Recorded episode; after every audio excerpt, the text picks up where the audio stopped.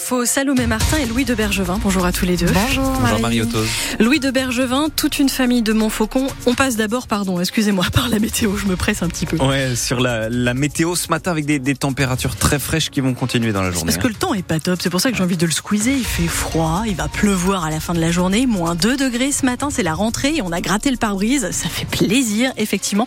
On refera un point complet après le journal. Pas de difficulté à vous annoncer, en tout cas sur les routes pour le moment.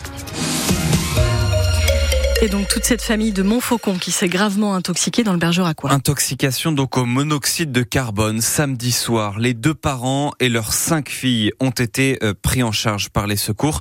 L'aîné de 15 ans a carrément été transporté à l'hôpital de Bordeaux. Mathieu Bonour, à l'origine de, de cette intoxication, il y a un simple oubli du père de famille. C'est la fin de journée. Le papa bricole une voiture dans le garage. Cette pièce donne directement sur la cuisine par une porte ouverte. Le père de famille n'a pas pensé à la refermer. Les mains dans le cambouis, le moteur tourne et cet homme oublie complètement que tout ce qui sort du pot d'échappement reste alors dans la maison familiale. Sans odeur, le monoxyde de carbone se répand du salon jusqu'aux chambres. Il y en a partout alors que la femme et les filles de 7 à 15 ans sont à l'intérieur. Justement, la plus grande s'évanouit vers 20h30. Les parents appellent alors les pompiers. Ils arrivent sur place, font un test, découvrent la présence de monoxyde de carbone et c'est seulement à ce moment-là que le père de famille réalise son erreur, un oubli qui aurait pu encore plus mal finir sans l'intervention des secours. La fille de 15 ans qui avait un, taux plus élevé de monoxyde dans le souffle. Les pompiers ont emmené le reste de la famille à l'hôpital de Bergerac. Six jours après sa sortie de l'hôpital de Périgueux, cet homme de 61 ans est mort dans sa cuisine à Église-Neuve-de-Ver. Sa famille vient de porter plainte. Il venait d'être opéré pour un premier infarctus très grave, mais l'hôpital l'a renvoyé chez lui au bout de trois jours seulement.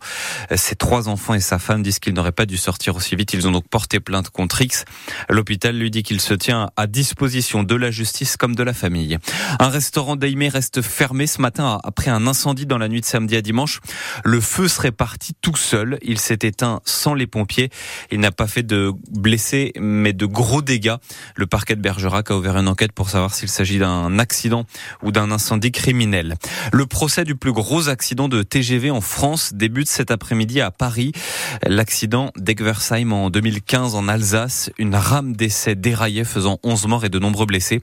La SNCF, trois de ses employés et deux de ses filiales sont jugés notamment pour homicide et blessures involontaires. La vitesse du train pourrait être à l'origine de l'accident.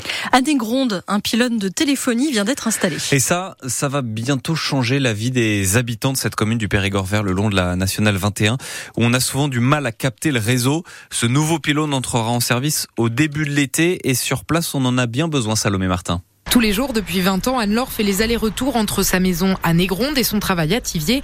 Et tous les jours, c'est la même galère. Quand je suis au téléphone avec mon mari régulièrement, voilà, on est obligé, je suis obligé de signaler que je suis sur les trois voies et puis que ça va couper. Voilà, tout simplement. C'est dérangeant. Le réseau passe mal sur cette portion de route. Il passe mal aussi à Ligueux, village voisin où habite Christian, 76 ans. Chez lui, impossible d'utiliser son portable. il faut que j'aille 500 mètres plus haut. Et alors, comment vous êtes obligé de faire alors? Eh ben, Moi, j'ai mon téléphone fixe quand il faut que j'appelle. Ligueux est dans le rayon des 3 km couverts par le nouveau pylône free, l'opérateur qui manque dans la zone. Bonjour. Dans le restaurant routier de Négronde, le patron sait que ses clients ont aussi parfois du mal à capter. Bertrand Combeau boite un café. Le maire adjoint connaît bien ces difficultés. J'ai voulu prendre Free, alors parce que les, les, prix sont quand même très attractifs, mais le problème c'est que ça ne marchait pas. J'ai rendu mon abonnement Free. Alors là, je pense qu'avec l'émetteur installé à Négronde, ça va changer beaucoup de choses. Caroline aimerait notamment un meilleur accès à Internet. Ça rame quand elle fait des recherches sur son téléphone. Bah, ça capte pas. Je trouve ça euh, un peu désolant de payer et de pas euh, capter Internet, quoi. Après, moi, je suis pas forcément pour la 5G non plus, mais euh, voilà, au moins que la 4G fonctionne, quoi.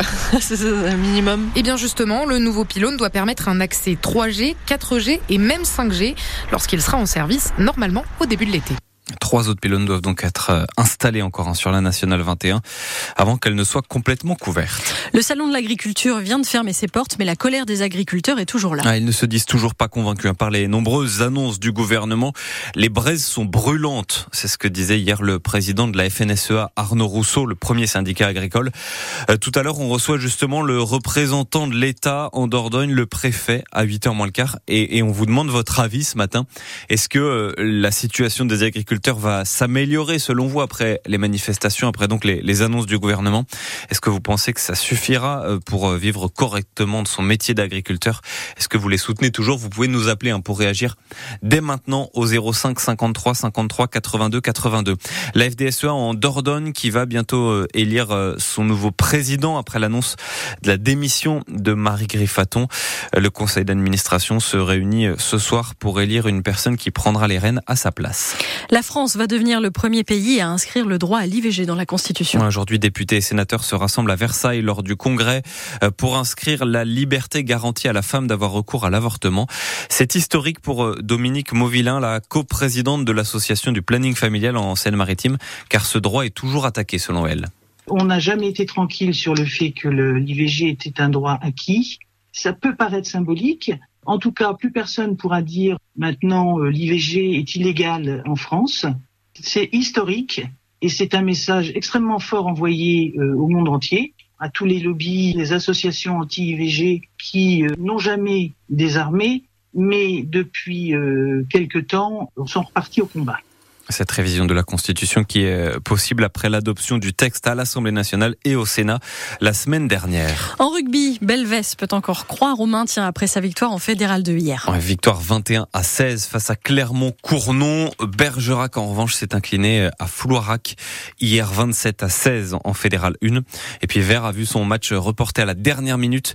Euh, il devait jouer dans le Cantal mais trop de neige est tombé. Le Boulazac Basket Dordogne lui qui s'est incliné euh, ce week-end Lille 64 à 52. On revient ce soir sur cette contre-performance dans l'émission 100% sport avec deux joueurs du BBD qui seront nos invités, Jean-Marc Pensa et l'arrière Hugo Robineau. Rendez-vous donc à 18h10 sur France Bleu Périgord avec Sud-Ouest et la Dordogne libre.